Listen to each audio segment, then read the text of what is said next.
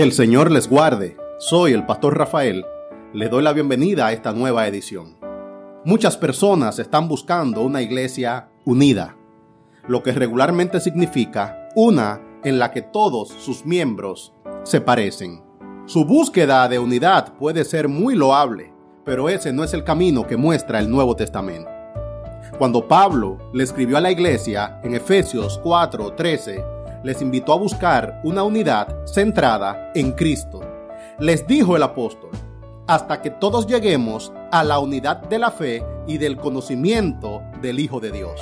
La unidad no está en que tengamos todos el mismo temperamento, la misma formación familiar o trasfondo étnico, sino en parecernos todos un poco más a Cristo. A continuación, en 7 minutos, les estaré mostrando cómo se une una iglesia local. La unidad de la iglesia regularmente se presenta como un asunto que es principalmente afectivo. Pero no es así. La unidad es un asunto principalmente de convicciones y de causa. Y a causa de las convicciones fluyen las emociones. Si como iglesia queremos ser una iglesia más unida el año entrante, no se trata, hermano querido, de que nosotros tengamos temperamentos más afines. De eso yo hace rato que perdí la expectativa, hermano, de que nosotros podamos llegar a tener unidad en afinidad. Eso no sucede. El temperamento suyo y el mío es muy difícil. Mi temperamento no es estándar y el suyo quizá tampoco lo sea. Y si nosotros tratamos de que esta iglesia se mantenga unida en base a nuestro temperamento, hermano, no vamos a ganar. La unidad de la iglesia no es un asunto principalmente de que tú y yo somos afines y nos caemos bien. No, no puede serlo ni lo será. De lo que nosotros estamos convencidos es que somos hijos de un mismo Padre. Y si usted es mi hermano, por un asunto de convicción, yo voy a hacer todo lo que esté humanamente a mi alcance y voy a depender de todos los recursos espirituales que el Señor pueda darme para que mis emociones sean consistentes con mis convicciones. Si yo digo que tú eres mi hermano, yo voy a buscar todo el afecto que el Señor pueda darme porque yo te voy a amar, porque yo estoy convencido de que tú eres mi hermano. Lo que hace falta para que haya una idea en el cuerpo del Señor no es que todos nosotros tengamos los mismos temperamentos, tengamos la misma preferencia. Lo que hace falta es que tengamos el mismo Señor, que tengamos el mismo Padre. Si yo estoy convencido de que tú y yo somos hijos del mismo Padre, yo voy a hacer todo lo que el Señor me permita hacer para amarte y tú deberías hacer lo mismo. La unidad del pueblo del Señor no es un asunto principalmente de afectos o de emociones, es un asunto de convicciones. La unidad es en la fe, no en el corazón. El centro alrededor de lo que todos estamos gravitando es Cristo. De hecho, en este texto, cuando se hablaba de la unidad de la fe, no era el contexto de una herejía, no era de distorsiones heréticas. Era que probablemente los hermanos de la iglesia en Éfeso habían buscado la unidad por vías que son secundarias. Una vía secundaria para buscar la unidad de la iglesia es pensar que esta iglesia, si tuviéramos todo en el mismo momento de vida, yo creo que podríamos llevarnos mejor. Ese no es, hermano, lo que nos vincula. Usted puede ser mi abuelita y yo puedo ser su nieto. Pero si tenemos a Cristo como el Señor de nuestras vidas, usted y yo tenemos un contexto en común donde nos encontramos. No nos encontramos porque usted haya vivido las mismas experiencias generacionales que viví yo. Lo que usted vivió y que viví yo también es la experiencia de la conversión en Cristo.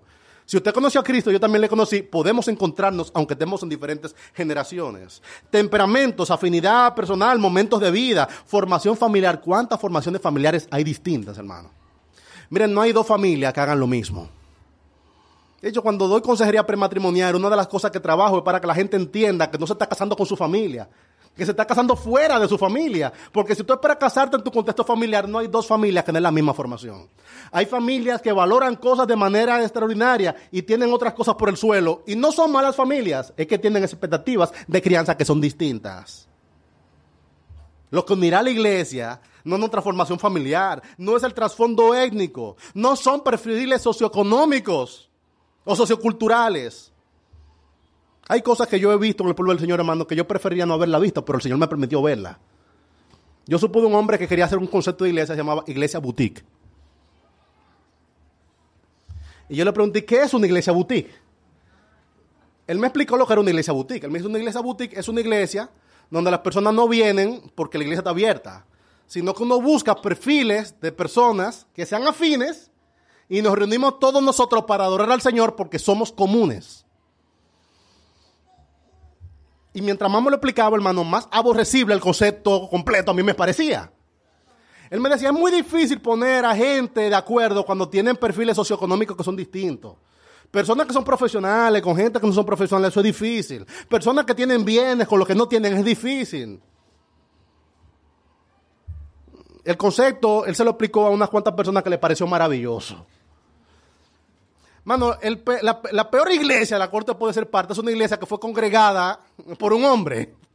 La iglesia es la experiencia donde personas de diferentes etnias, de diferentes criterios socioculturales, de diferentes perfiles socioeconómicos, de diferentes colores de piel, de diferentes temperamentos, han sido reunidas en algo que es común y ese algo que es común es Cristo. La iglesia, hermano querido, no es un asunto estadístico, la iglesia es un milagro.